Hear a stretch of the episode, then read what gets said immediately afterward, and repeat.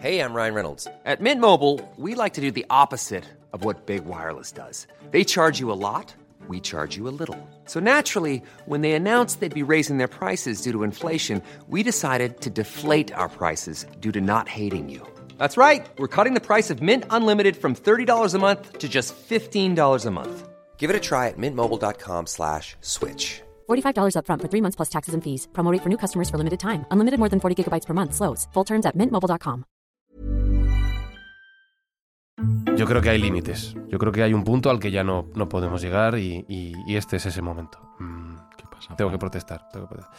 ¿Os acordáis del programa de- del núcleo de la Tierra? El programa al revés. Sí, sí. hubo, hubo polémica, Sí. ¿verdad? La que liamos, la que liamos. Mucha gente lo entendió, algunas personas se enfadaron y bueno, pues vale, perfecto. Pero que hay un comentario que me parece tremendamente ofensivo. Eh, ¿Ah, sí? Pero sí, sí, sí, tremendamente ofensivo. De lo peor que nos pueden decir. ¿En serio? Sí. Lo firma, le voy a decir el nombre además, oye, ya que lo pone, por- por que dé la cara. Lo firma Daniel Alvira.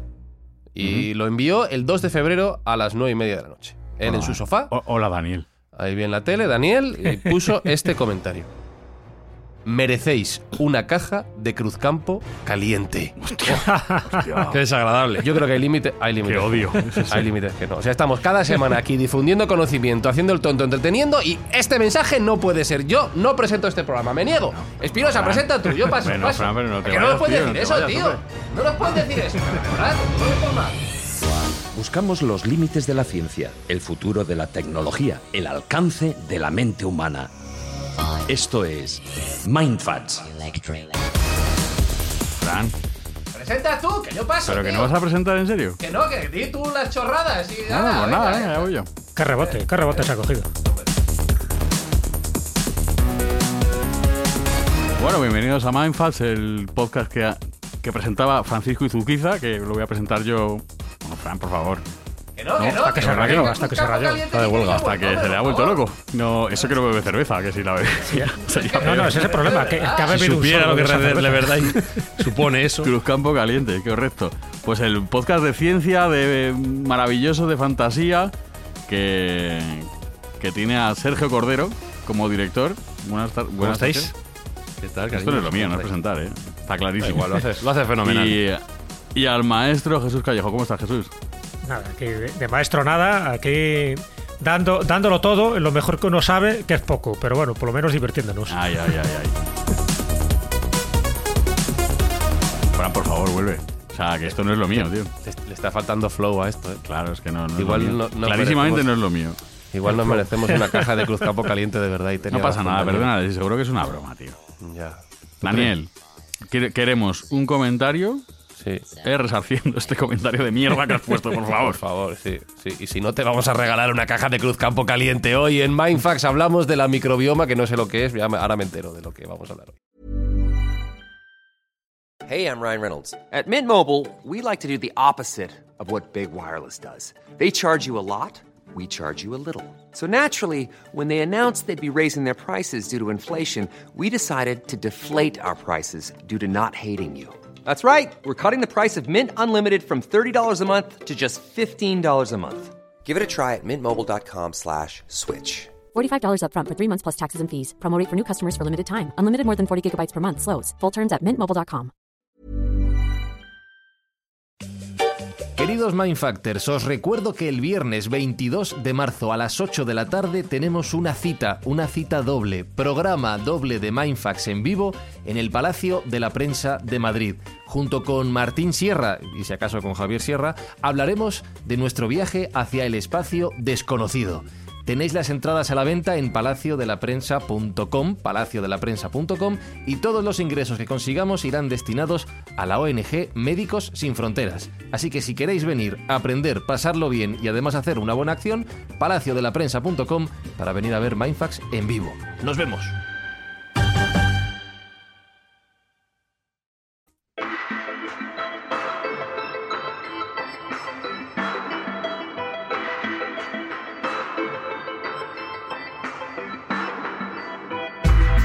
Bueno, va, vamos a relajarnos. Venga, Em, microbioma la que tengo aquí colgada.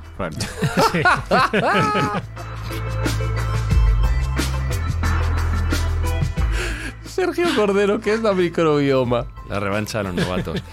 Bueno, vamos a ver, la microbioma y microbiota, que son, bueno, pues eh, dos palabras que se utilizan intercambiablemente, aunque uno es parte del otro. La microbioma sería lo que antiguamente se conocía como flora intestinal.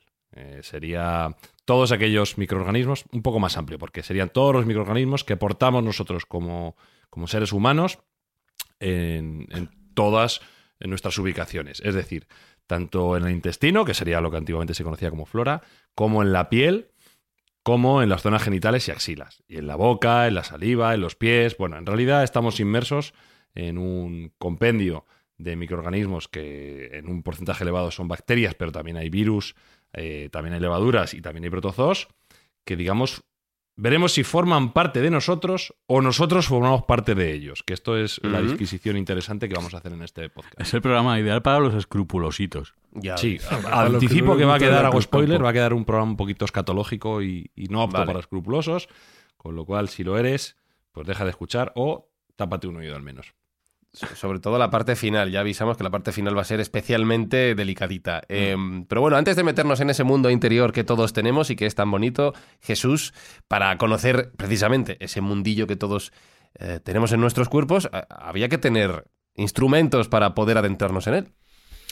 Sí, claro, esto es algo relativamente moderno, el saber que había bichitos, microorganismos, que como no los veíamos pensabas que no existían. Entonces, bueno, pues a partir de ahí surgieron muchísimas teorías alrededor de cómo se generaba la vida, cierta vida, ¿no? Tanto vegetal como animal.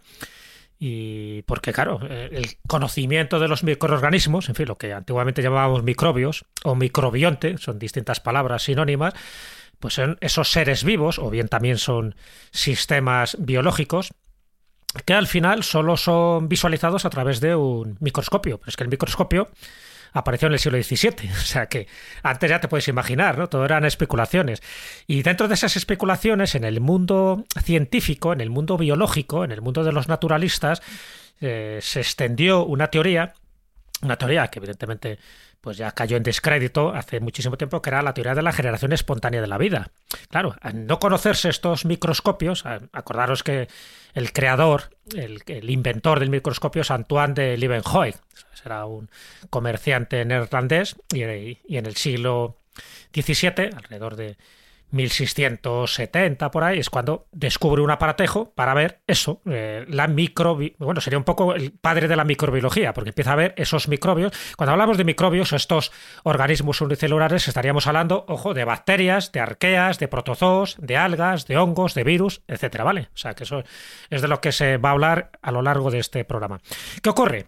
Que hasta ese momento incluso Aristóteles ya lo sustentaba, en fin, en sus escritos, pues había una especie de generación espontánea de la vida. ¿En qué consiste? que se pensaba que muchos de los seres vivos, ya te digo, tanto del mundo vegetal como del mundo animal, pues nacían espontáneamente a partir de materia o bien orgánica o bien inorgánica o, de una mezcla de las dos, ¿no? de orgánica e inorgánica. ¿Cómo se generaba esto o por qué se, estableció esta teoría? Pero por gente sesuda, por naturalistas, ¿no? Incluso gente como Descartes lo, lo llegó a sustentar durante un tiempo, ¿no? O von Helmont. Bueno, pues por ejemplo, con la putrefacción de los alimentos. O sea, tú dejabas un alimento, empezaba a, tener esa putrefacción y tú veías que de la noche a la mañana empezaba a tener unas larvas, ¿no? Estaban ahí unos bichitos que se pensaba que habían generado de, de, forma espontánea. Y dices, es que ahí no ha habido algo que haya generado la vida, ¿no? Entonces, bueno, pues era absurdo, pero efectivamente se pensó que era así. Evidentemente, con el descubrimiento de, del microscopio por Leeuwenhoek, sobre todo también con los experimentos que hace Robert Hooke, también en el siglo XVII, por cierto, es el que, el que crea o el que establece el término célula, ¿vale? Uh -huh. Robert Hooke. Pero sobre todo, si avanzamos un poco en el tiempo con Luis Pasteur. ¿vale? Luis Pasteur es el que da el golpe definitivo a la generación espontánea de la vida y él es el que apoya ya la, teoría de la, de, bueno, la vida microbiana, que es lo que genera luego las enfermedades. Porque claro, eso es un salto evolutivo y un salto cuántico que se da a la hora de determinar que muchas enfermedades, cuidado, no proceden por un castigo de Dios, sino que proceden mucho por estos microorganismos que no somos capaces de ver, hasta el siglo XVII éramos incapaces de verlo, y que, y que empieza a dar una explicación total al mundo de la biología y sobre todo al mundo de la medicina. ¿no? Hasta ese momento se entendía que lo que no, era estaban esos microorganismos para perjudicarnos. Luego ya veremos además con las explicaciones que nos va a dar Sergio que esos microorganismos microorganismos están para defendernos de muchísimas cosas, que están en el proceso de, de, la alimentación y de los nutrientes, etcétera, etcétera. Y además que están en todos lados, no solo están en el cuerpo humano, sino que están en todos los sitios. Y luego ya un poco por por hacer esa, esta sinopsis histórica con Robert Koch. Robert Koch ya en 1876 es el que establece que los microorganismos pueden causar estas enfermedades. De hecho, él es el que descubre el bacilo de Koch, que ya sabéis que es el bacilo de la tuberculosis, ¿no? A finales del siglo XIX. Entonces, entre Luis Pasteur, acordaros Luis Pasteur, la pasteurización, que es en qué consiste la pasteurización, es calentar eh, en altas temperaturas determinados alimentos para eliminar los gérmenes. ¿Por qué? Porque se dio cuenta que muchos de esos gérmenes iban al organismo y el organismo pues hacían un daño tremendo. Y ese es un poco el mundo de la microbiología, o sea, desde Antoine Leeuwenhoek, Robert Hu, Louis Pasteur, Robert Koch y todos los adelantos posteriores, pero sobre todo el darnos cuenta de que la vida no se generaba de una forma espontánea, que todo todo, toda causa tiene ese efecto y que por lo tanto toda acción tiene su reacción y que eso surgía por unos microorganismos que éramos incapaces de ver hasta que, gracias al microscopio y luego fíjate, en el mismo siglo, y gracias al telescopio que podíamos ver en galaxias lejanas, pues nuestro mundo se expandió. Por una parte, nuestro micromundo y por otra parte, nuestro macrocosmos. Y todo surge en ese siglo que para mí fue esencial en el avance de, la concepción de que teníamos de la realidad, que fue en el siglo XVII. Eh, voy a hacer una pregunta, te voy a hacer una pregunta espinosa que yo creo que te la voy a hacer una vez en la vida y siéntete mm, privilegiado y orgulloso. A ver. ¿Das tu aprobación a lo que acaba de contar Jesús Callejo como biolongólogo que eres? Por supuestísimo. Todo ah, correcto. No te voy a preguntar esto nunca más. No, no, desde luego. Eres qué osado, qué ¿Cómo, ¿Cómo, contesto esta pregunta de mierda que me haces? He pasado el examen. y a ver, porque Sergio... Eh, Jamás he oído a Jesús Callejo decir algo que no sea verdad. Bueno, yo qué sé, a lo mejor te ponía. No, porque en realidad esto no sé qué. Bueno, da igual. A ver, a ver, a ver, a ver si Sergio aprueba ahora el, examen, porque estamos cuando hablamos de, micro. Ya sabéis que estamos sujetos a patinazos aquí, más cuando sí, por supuesto. Pero, el que tiene boca Muchas veces uno utiliza datos y cuando es verdad, y los datos están ahí, pero a lo mejor el dato que uno utiliza es erróneo, porque hay que ir siempre muchas veces a las fuentes, ¿no? A las fuentes sobre todo más fidedignas. Pero bueno, intentamos ser lo más escrupulosos posibles. A mí se me da muy bien meter la pata, pero no va a ser mi papel hoy. Sino, Sergio, eh, este microbioma del que estamos hablando, ese conjunto de pequeñísimos seres que habitan nuestro cuerpo, me ha llamado la atención esa frase que, que has dicho de si ellos nos habitan a nosotros o si nosotros somos los ocupantes. En realidad, ¿de qué se compone? ¿Cuánto, no sé, habrá ahí infinidad de bichitos, de funciones, de, todo, ¿no? Bueno, para empezar, eh, no hay una cifra concreta o tomada como veraz. Hay aproximaciones, ¿vale? De, de diferentes ámbitos científicos. A día de hoy se estima que aproximadamente 40 billones de microorganismos viven en nosotros, mientras que solo 30 billones de células componen nuestro cuerpo. Con lo cual, numeralmente, somos más microorganismo que célula. Hmm. Es decir, que. ¿Quiere decir que si, no, que si no tuviéramos microorganismos pesaríamos la mitad? No, en peso es bastante menos. Hay que decir que ah, el, peso, el, peso, está como solo. Estos 40 billones de microorganismos son tan pequeños que solo pesan como medio kilo. ¿Vale? Oh, o sea que es realmente poco. Pero. De hecho, el peso total de bacterias, solo de bacterias, el peso total, estamos hablando de billones, son 200 gramos. Sí, oh, sí, sí, sí, Se calcula en, eso, en esas cifras. Pero mirad que numeralmente eh, nuestro organismo complejo y compuesto, tanto de células como de microorganismos, hay más microorganismos que células. Con lo cual, nosotros pensamos muchas veces que somos los portadores de, de este microbioma y esta microbiota pero, ¿y si es al revés? ¿Y si son ellos los que están utilizando nuestro cuerpo como mero soporte y como mero vehículo de transporte para poder progresar y poder expandirse en el futuro? Es una pregunta interesante. Nosotros siempre pensamos que somos los que estamos. relatos de ciencia ficción. ¿eh? Pensamos que estamos al, control del sistema y puede ser que no. Y luego vamos a ver algunos ejemplos en los cuales este, estos microorganismos pueden controlarnos a nosotros. Un mundo controlado por el microbioma. Pero, eh, ¿y, qué hacen estos bichitos en nuestro cuerpo? Bueno, vamos a ver, son esenciales para la vida, absolutamente esenciales. Las funciones, y vamos a enumerar solo las más simples y las más evidentes, pues son muy, muy importantes. En primer lugar, están presentes en todo nuestro sistema y nuestro tracto digestivo. Y tienen una función protectora, primero porque el correcto equilibrio de ese número de mm, bacterias, virus, eh, levaduras hongos y protozoos, pues hacen que no enfermemos. O sea, hay que tener un equilibrio bacteriano. Que esto sí tenemos el concepto claro del tema de los yogures, la flora bacteriana. Eh, todos más o menos sabemos que cuando tomamos antibiótico esa flora se resiente, ese microbiota se resiente y tenemos molestias intestinales, porque claro, cuando tomas un, antibiótico estás matando a los patógenos, pero también estás matando a toda eh, esa composición de microbiota que es buena para ti, con lo cual tienes que, que coli, que son unas saladas. ¿Nuestras qué? Escherichia coli. ¿Eso qué es? un tipo de bacteria. Un tipo de bacteria, de los muchos que hay. Buenas. Muchos que hay. Buenas entre comillas. Bueno, si se te pasa de rosca el Escherichia coli, pues tiene su problema también. Claro, hay un equilibrio que es delicado y que no nos interesa que ninguno de los microorganismos que están presentes en nuestro tracto intestinal eh, sea predominante respecto a otros, porque podría dar, podría dar lugar a, grandes problemas de, salud. Entonces, la primera función que tiene es eh, protectora. La segunda función que tiene es digestiva ayuda a, los órganos digestivos, al estómago, al hígado, a la vesícula, a poder digerir mejor. En concreto, a algunos carbohidratos complejos que son de difícil absorción por nuestro cuerpo. Y aquí te pongo un ejemplo. Eh, ¿Os habéis dado cuenta de que los gorilas tienen una masa muscular tremenda?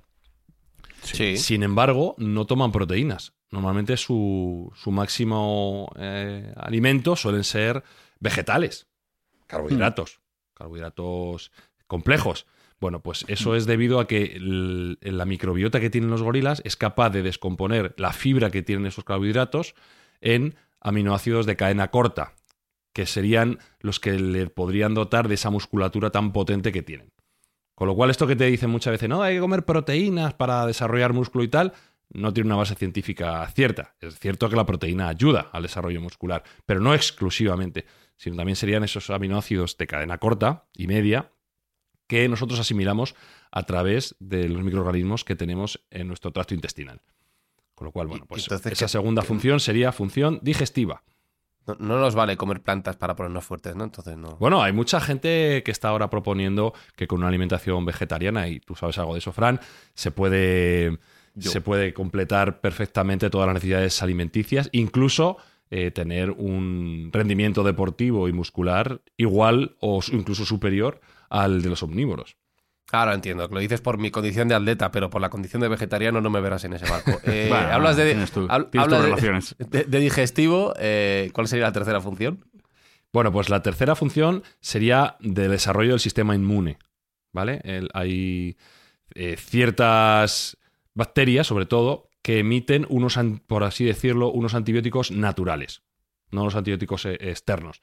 Y aquí se han realizado diferentes experimentos bastante interesantes en el cual hay una serie de científicos que son, y permitidme la expresión, cazadores de mierda, donde han ido buscando en remotos, eh, remotas aldeas y sitios donde no han llegado los antibióticos convencionales y han ido analizando las deposiciones de algunas tribus lejanas en África o en Guinea o en sitios donde, ya digo, no es tan común ni la alimentación occidental ni el uso de antibióticos tan generalizado como tenemos nosotros y analizando esa, esas deposiciones. ¿Debo decir mierda o no, Fran, tú que eres el experto en... No, es un estudio de mierda, claramente. Caca, mierda. Pedo. Eso es caca. Qué divertido. Sí, sí, se puede, se puede. Bueno, pues analizando esa mierda. Caca, me gusta más. Caca, esa caca, esa caca de esa gente que no estaba contaminada por nuestro sistema de alimentación, se han dado cuenta de que ellos tenían una serie de antibióticos naturales que el resto de la humanidad occidental no tenía. Con lo cual, eh, muchas veces el daño que estamos creando a nuestros propios microorganismos internos no lo estamos haciendo nosotros mismos porque estamos bajando el sistema inmunitario de modo exponencial. Esa gente no necesita, eh, digamos, antibióticos como nosotros en, algunas de nuestras dolencias porque lo tienen de por sí de serie en sus propios microorganismos dentro de sí mismos. Entonces, bueno, pues es eh, una búsqueda de mm, este tipo de deposición, este tipo de caca, para estudiar, salvaguardar e incluso clonar aquellos microorganismos que puedan estar allí y que nos puedan ayudar a resistir algunas enfermedades sin el uso de antibióticos exógenos, lo cual sería muy interesante, obviamente. ¿Vamos a hablar mucho de caca en el episodio de hoy? Uf, más de lo que nos gustaría. La verdad que sí, que la caca va a estar, va a tener un punto predominante. Y ya verás cuando tengamos que hacer la carátula del episodio, a ver qué hacemos para que no sea excesivamente descriptivo. Bueno, acordaros, hay una película que es El Barriero de Battle Creek. No sé si habéis visto, Sí, sé que Fran sí. no. No, Sí, sí. Eh, No, que esa está no la he visto, basada en la vida es de tipo- John Kellogg. John ¿No? Kellogg Bueno, es el que da el que da nombre a los cereales, ¿no?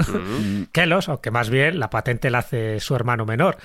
Pero él estaba obsesionado con la caca, con los intestinos, eh, con la limpieza, con los enemas, eh, con, enema- con enemas de yogur, por cierto, ¿no? Que tiene que ver con la fermentación y que tiene que ver con la microbiota que estamos hablando. Entonces recomiendo esa película porque, porque esto ya ocurre en el siglo XIX. Es verdad que el balneario se mantiene prácticamente hasta el crack de- del XXIX, ¿no? Hasta el siglo XX.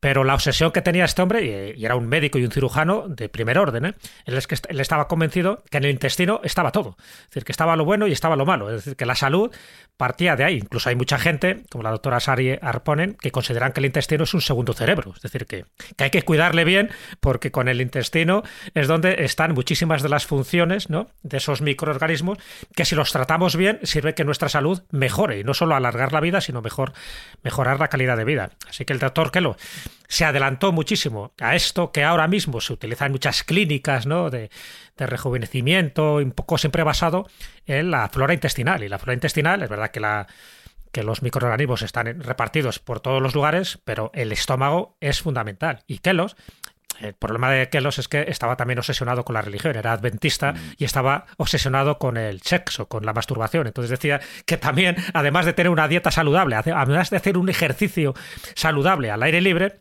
eh, las relaciones sexuales no eran buenas para mantener esa microbiota, a pesar de que él no lo llamaba así en aquella época. Bueno, si no la habéis eh, visto, ver esa película porque es, es muy, muy. Aparte que es muy divertida, la serie de, de torturas, porque son torturas lo que somete a los pacientes allí. Y cómo, bueno, no sé si será real, real, real eh, lo que sale en la película, que realmente los cereales es una medicina que les da. O sea, es, un, Claro, claro. es parte de la dieta, no, no está considerado como una cosa gastronómica como ahora en los desayunos, sino es una medicina que les da. Es una dieta, claro, porque Una dieta. lo que busca es que no haya que no haya azúcar. Ese es el problema que tuvo con su hermano. Su hermano quiso añadir azúcar y por eso tuvieron un juicio y al final Los pues, ga- Claro, y ganó, ganó el hermano. Pero él no quería, o sea, John Kellogg no quería que hubiera azúcar, quería que estuvieran deshidratados estos cereales, ¿vale? Que eran cereales de maíz, básicamente, y que formaba parte de la dieta. Pero ojo, los que iban a Battle Creek, es verdad que eran auténticas torturas, pero era gente que pagaba millonadas. Sí, sí. Es decir, que gente que no iba solo un fin de semana, que podían estar un mes allí. Y era gente con mucho poder adquisitivo, porque consideraban que precisamente el dinero estaba bien invertido para mejorar tu salud. Ahí no iba un pobre de solemnidad. Estamos hablando de los grandes empresarios del momento, incluso presidentes de Estados Unidos pasaron por allí, eh, desde, yo qué sé, incluso atletas como Johnny, Bismiller, ¿no? El famoso Tarzán también pasó por allí o, o Henry Ford, muchísima gente. O sea, me refiero a que estamos hablando de una clínica de alto standing que estaban totalmente convencidos y luego se demostró efectivamente que ese tipo de dieta, de ejercicio y sobre todo de máquinas eh, prácticamente de tortura que te hacían sudar ahí con las saunas y sobre todo con el movimiento vibratorio también de, muchas, de muchos aparatos mecánicos. Eh, en los lugares estos donde se hace el fitness ahora, muchos de esos aparatos ya los había desarrollado John Kellos a finales del siglo XIX. Bueno, lo cuento esto un poco porque él estaba totalmente obsesionado que en el intestino es donde estaba nuestra salud o donde podía estar las enfermedades del futuro. Estoy leyendo las críticas a la película El balneario de Battle Creek, recuerdo el título por si la queréis ver, y me encantan, me da muchas ganas de verla. Es como una expedición a través del tracto digestivo con una pistola y una cámara. Es una de esas películas que hacen plantearte qué es lo que el director pensó que estaba haciendo o quién disfrutaría con lo que sea que tuviese en mente. Divertida sin ser particularmente entretenida. Las distintas tramas del argumento ofrecen algunos momentos de ingenio y absurdez. Y por último, hace que John Harvey Kellogg sea aún más ridículo e indecente de lo que ya era de por sí. Quiero ver el balneario de Battle Creek. Es muy divertida.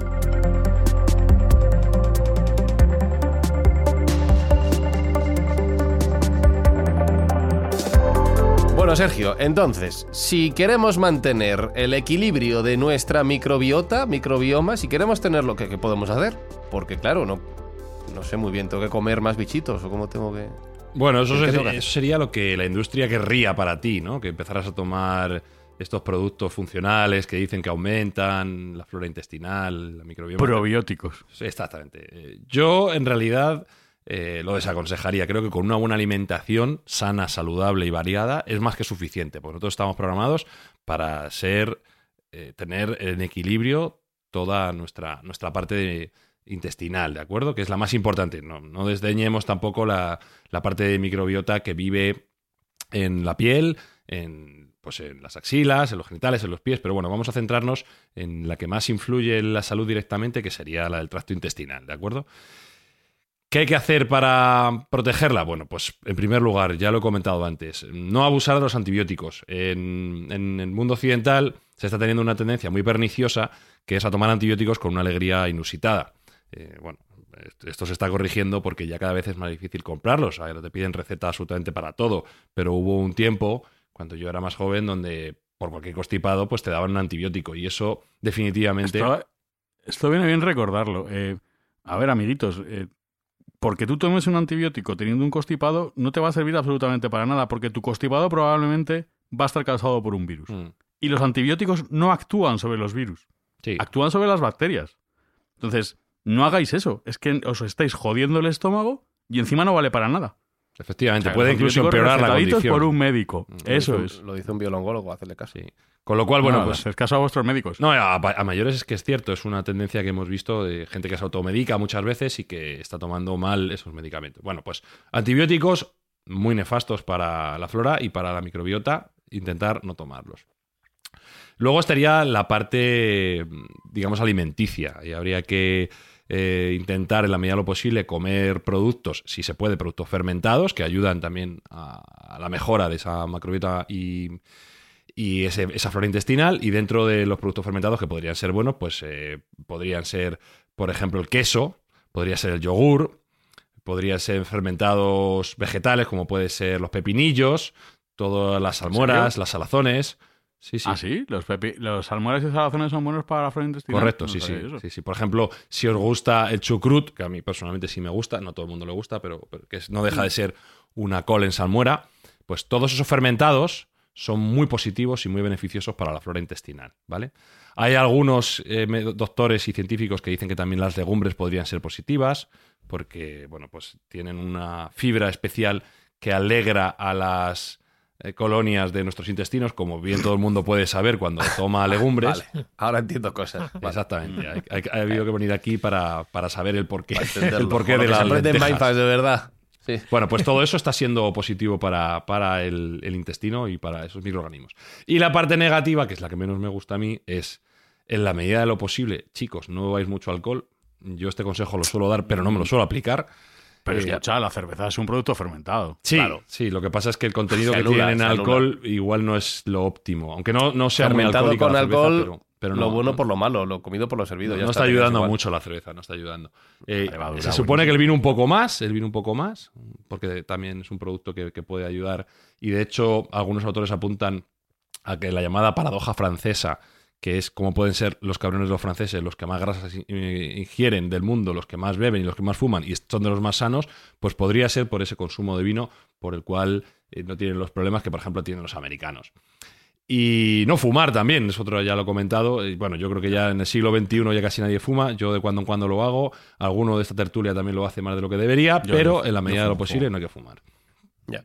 Entonces, si nos atenemos a esos patrones, nuestro, mi- nuestra microbiota. Has nuestra hecho el, el- el manual del, del buen vividor, ¿eh? O sea, esto es todo lo que te recomiendan los médicos, eh, pero uno por uno. Sí, sí, tristemente es así, ¿no? Y, y hay, una, hay una correlación entre alimentación sana y forma de vida sana y un, y un Hay que intestino hacer sano. ejercicio, claro, hay que... Todas estas cosas. Para completar esto que está diciendo Sergio, antes me he hecho referencia a la doctora Sari Arponen, que es una mujer pues, eso, que está dedicada a la, a la medicina, sobre todo medicina interna, y es doctora en ciencias biomédicas y ya tiene un libro que ya, con un título muy, muy significativo, pero que se llegó a vender más de 50.000 ejemplares. Es La microbiota idiota. O sea, así, con, con la microbiota, es la microbiota, coma, idiota.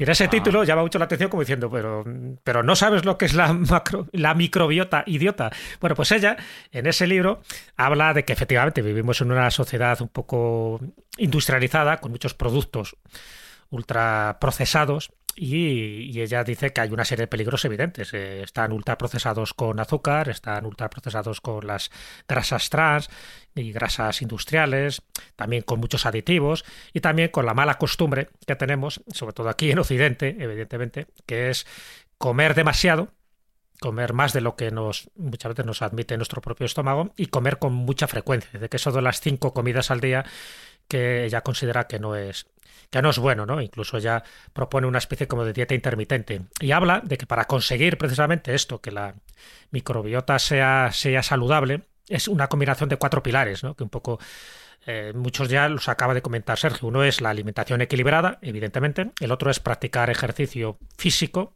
lo, cuanto más mejor.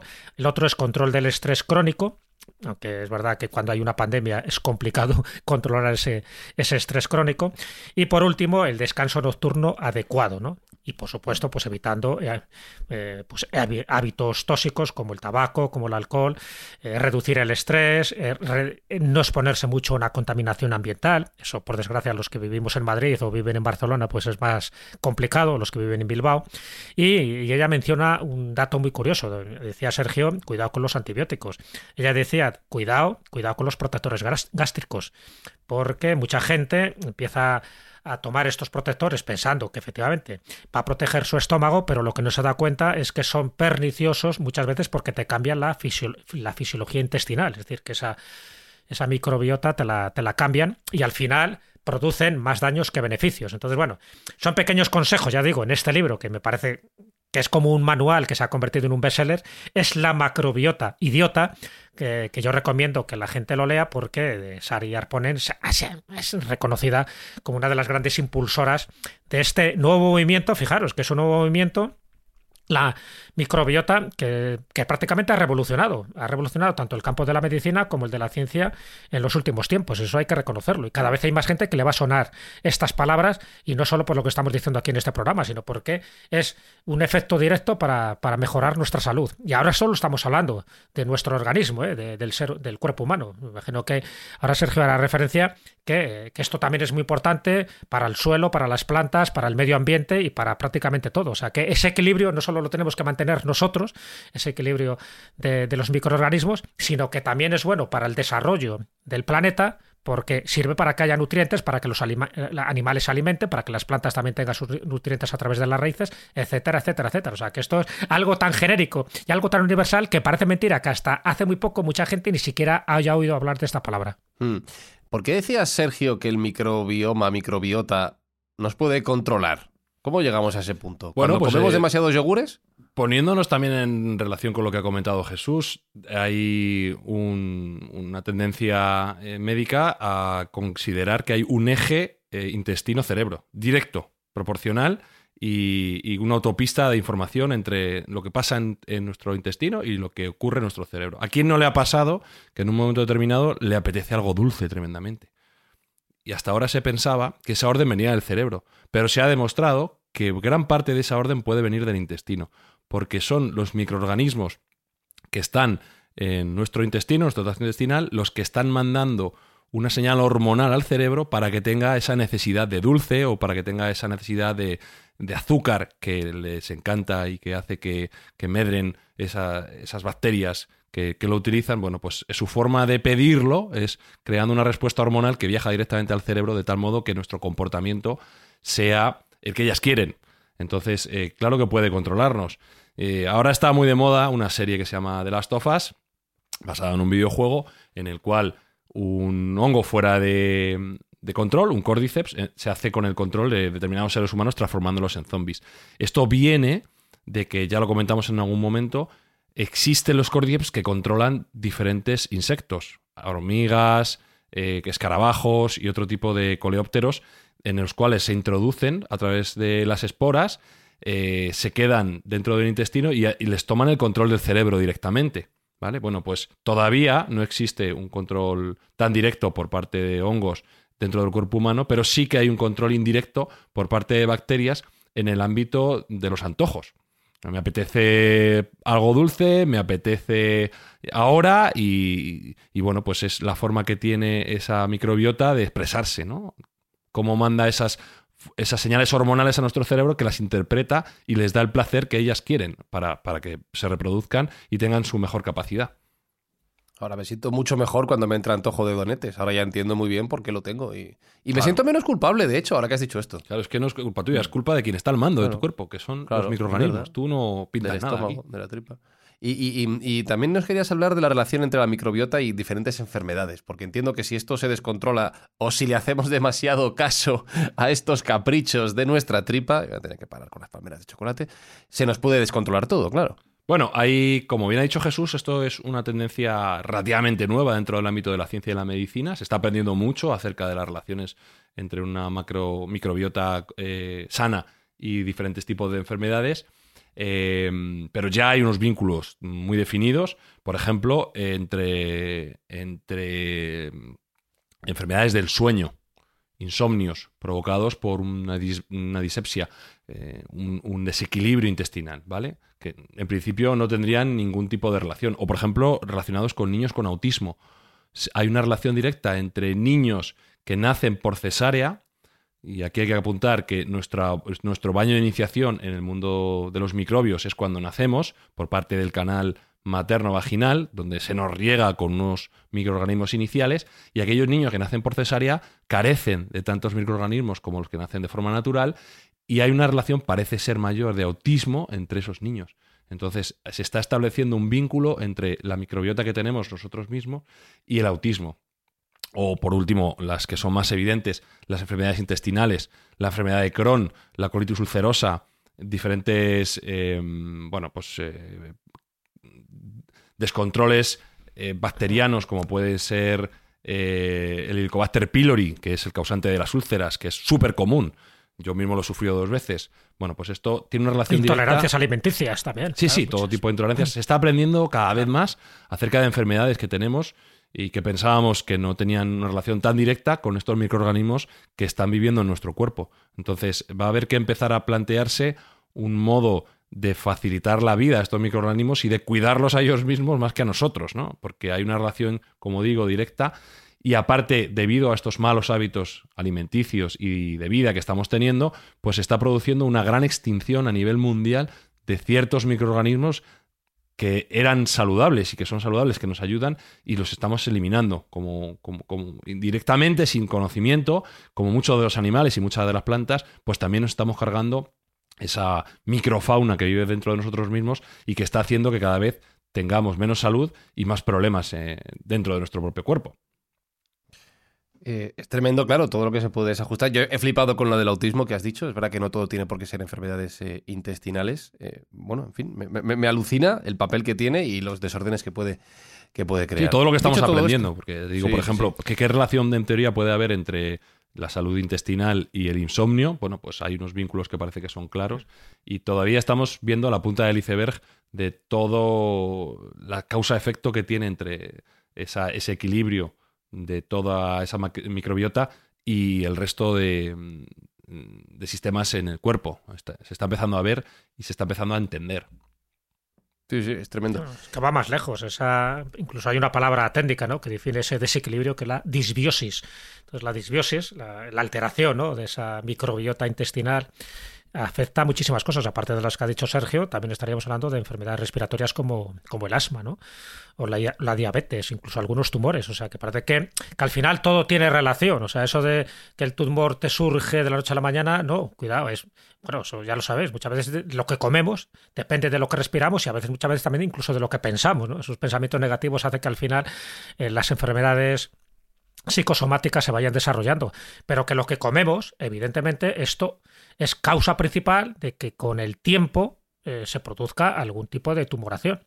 Y sencillamente es por nuestros malos hábitos alimenticios y también algunos, algunas veces, no solo también por lo que bebemos, evidentemente ya hemos hablado antes del alcohol, sino también por lo que respiramos. Todo, es, todo eso, todo eso lo componen microorganismos. Entonces, ese desequilibrio, o sea, lo que estamos diciendo, hay bacterias que pueden ser perjudiciales, pero hay bacterias que nos están protegiendo precisamente de, distintas enfermedades. Si conocemos cómo funciona ese equilibrio, si, si conocemos cómo funciona nuestro organismo a la hora de lo que nos eh, hace daño, que es el desequilibrio, y de lo que nos protege, que es el equilibrio de la microbiota, microbiota, pues yo creo que eso da un salto, ya te digo, muy cualitativo a la hora de entender que podemos vivir mucho mejor, mucho más sanos y por supuesto mucho más felices. Hmm.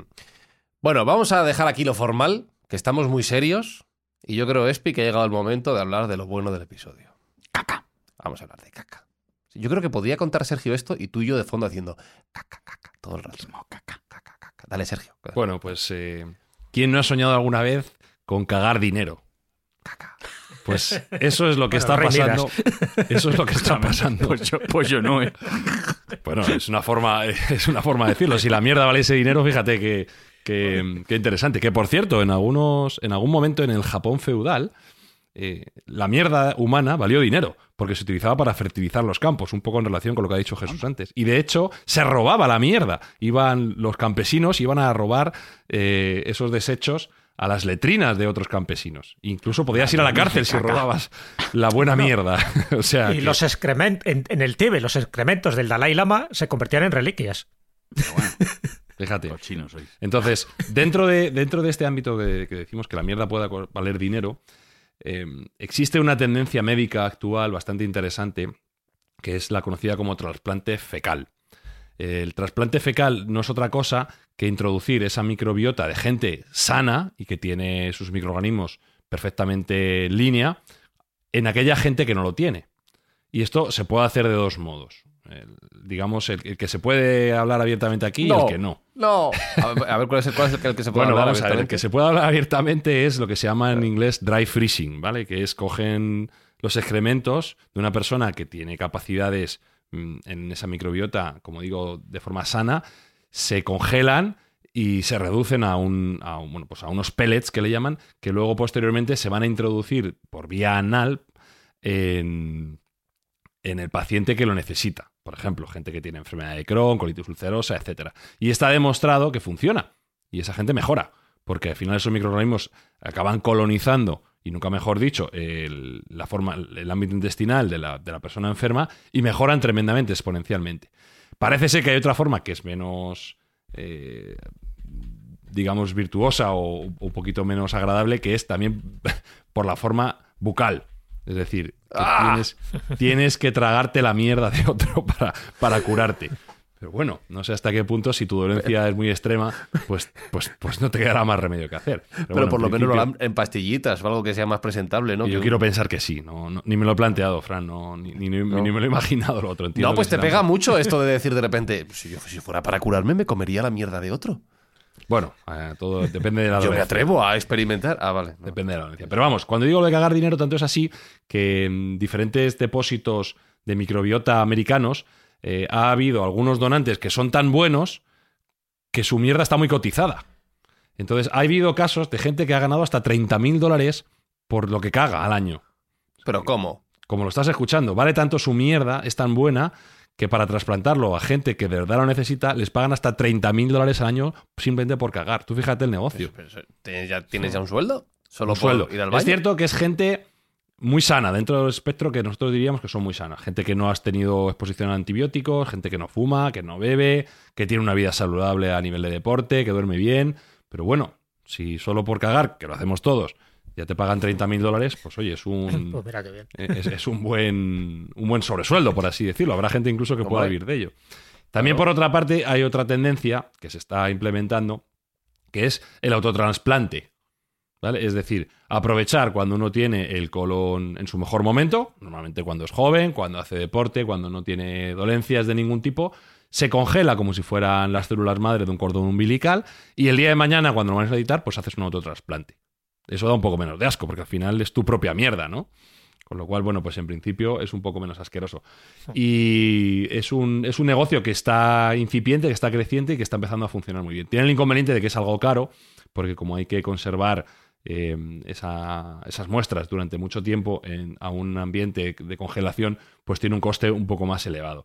Pero hay gente que lo está haciendo ya a nivel preventivo y que considera que le puede ayudar el día de mañana a vivir mejor y más joven. Con lo cual, bueno, pues aquí estamos, estamos teniendo también esta tendencia. Y por último, hay una tendencia adicional en el, en el ámbito médico, que es a crear mm, medicinas bacterianas individualizadas. Te toman una muestra de tu intestino, miran cuál es la microbiota que tienes tú mismo y te crean una medicina que va específicamente adecuada para, para tu entorno personal. Porque aquí hay que decir una cosa que se nos olvida comentar y es que cada microbiota es como un copo de nieve, es absolutamente único.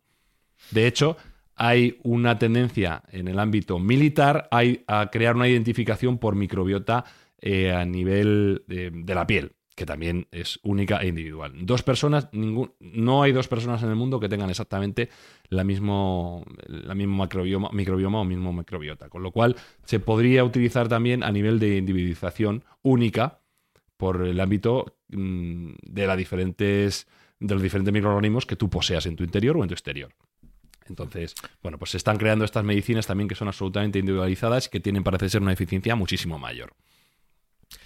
A vosotros que os gustan mucho las anécdotas históricas y, relacionado con, la ingesta de excrementos, hubo un personaje muy famoso y muy siniestro que fue Hitler. Hitler tenía problemas estomacales y Hitler cambió de médico en varias ocasiones. Uno de los últimos médicos que tuvo era el doctor Morel. Y el doctor Morel, para aliviar esas digestiones pesadas que yo creo que le generaba muy mala leche, pues le dio como tratamiento el mutaflor, el butaflor era una especie de pócima o de pastillas que estaban hechas a base de heces de campesinos búlgaros. Eso era una venganza, ¿eh? Eso era... Pero le fue bien, ¿no? Le fue bien hasta el punto de que le nombró el asesor médico dentro de su círculo más íntimo, que entrar en el círculo íntimo de Hitler no era fácil. Bueno, pues era el mutaflor. Campesinos búlgaros que estaba bien cotizados sus excrementos para que el jerarca nazi se tuviera mejores digestiones. Ah, o sea, que podía comer cualquier cosa. Estaba todo el día chutándose pervitín, o sea que Yo lo, iba como una puta moto.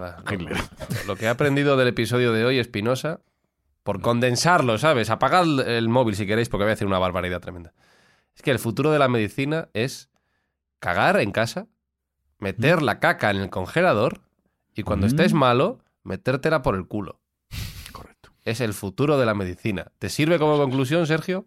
Perfectamente. No me gustaría despedirme sin dejaros también otro dato que me parece interesante. Hay un proyecto que se llama Open Biome y que suena mucho más bonito que lo que es en realidad, que es un arca de Noé de mierda. Hmm. Es decir, este proyecto se dedica a recolectar todas las cagadas de todos los animales que pueden, porque claro, como lo estamos exterminando de este modo tan rápido, pues no quieren perder ninguna de esos preciosos microorganismos que tienen los animales. Y hay un grupo de científicos que se dedican a recopilar mierda de todos los animales que pueden para crear este tipo de arca de mierda. Me parece muy, iba, muy a decir, iba a decir que tenemos el futuro muy negro, pero en este caso voy a decir que tenemos el futuro muy marrón. Este programa solo va mejor, de verdad. Shitbusters. No quiero que termine nunca.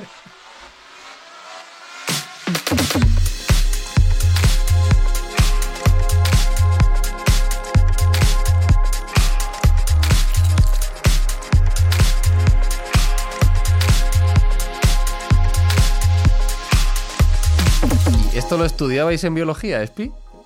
Estaba pensando, es que eres como un niño pequeño, es que te dicen caca, caca, caca, caca, y eso está, ya te ríes, tío, caca. Sí, es así como un niño pequeño. ¿Pero qué esperas? ¿Qué esperas de mí? Si ya me conoces. La gente me conoce también.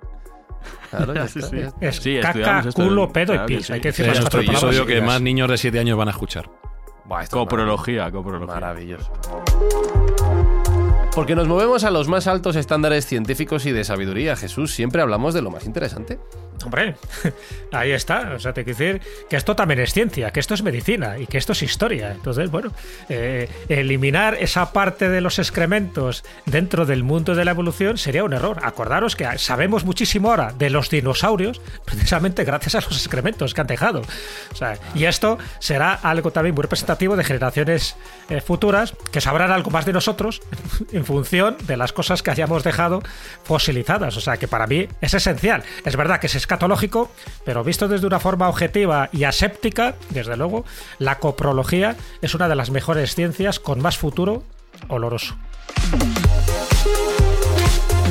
Y para quien haya llegado al final de este programa de mierda, Sergio, vamos a contar, vamos a recordar, porque no lo hemos hecho al principio, que toda esta labor tiene un buen fin. Sí, se nos ha olvidado, estábamos tan ansiosos en hablar de mierda y pedos y culos y cosas, que se nos ha olvidado decir que este programa, como todos los de Mindfax, eh, tiene una base de bonanza y de ayudar al prójimo, que es lo que de verdad nos interesa y que en esta parte de la temporada lo que estamos haciendo es dotar y donar alimentos a los bancos de alimentos de Madrid para que ayuden a la gente que está pasando hambre y que los oyentes pueden colaborar porque cada comentario que dejen en su plataforma de podcast criticando este programa de mierda que hemos hecho o alabándonos si es que alguien puede hacerlo, pues donaremos un kilo adicional de su parte, con lo cual, bueno, los animo a todos a que dejen sus comentarios.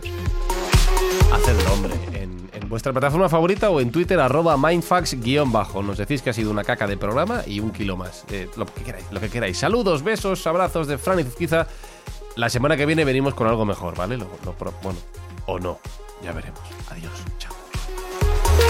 Mindfacts llega cada semana a tus oídos a través de Spotify, Apple Podcast, Evox, Google Podcast o tu aplicación favorita. Búscanos en redes sociales. Somos Mindfacts. Señor, ¿con qué frecuencia debe uno vaciar sus intestinos? Nunca se deben reprimir los deseos de defecar. He investigado en los zoológicos del Bronx y Londres sobre la evacuación diaria de los primates. Y no se trata de una, dos o tres veces, sino de cuatro. Al finalizar un día normal, sus jaulas están repletas de auténticas montañas de heces fecales. ¿Y el sexo? El sexo es la cloaca del cuerpo humano. El uso del sexo que no sea para la procreación es desperdiciar energía vital. Semen desaprovechado es vida desaprovechada. Y comer carne. El que mata a un buey es como si matase a un hombre.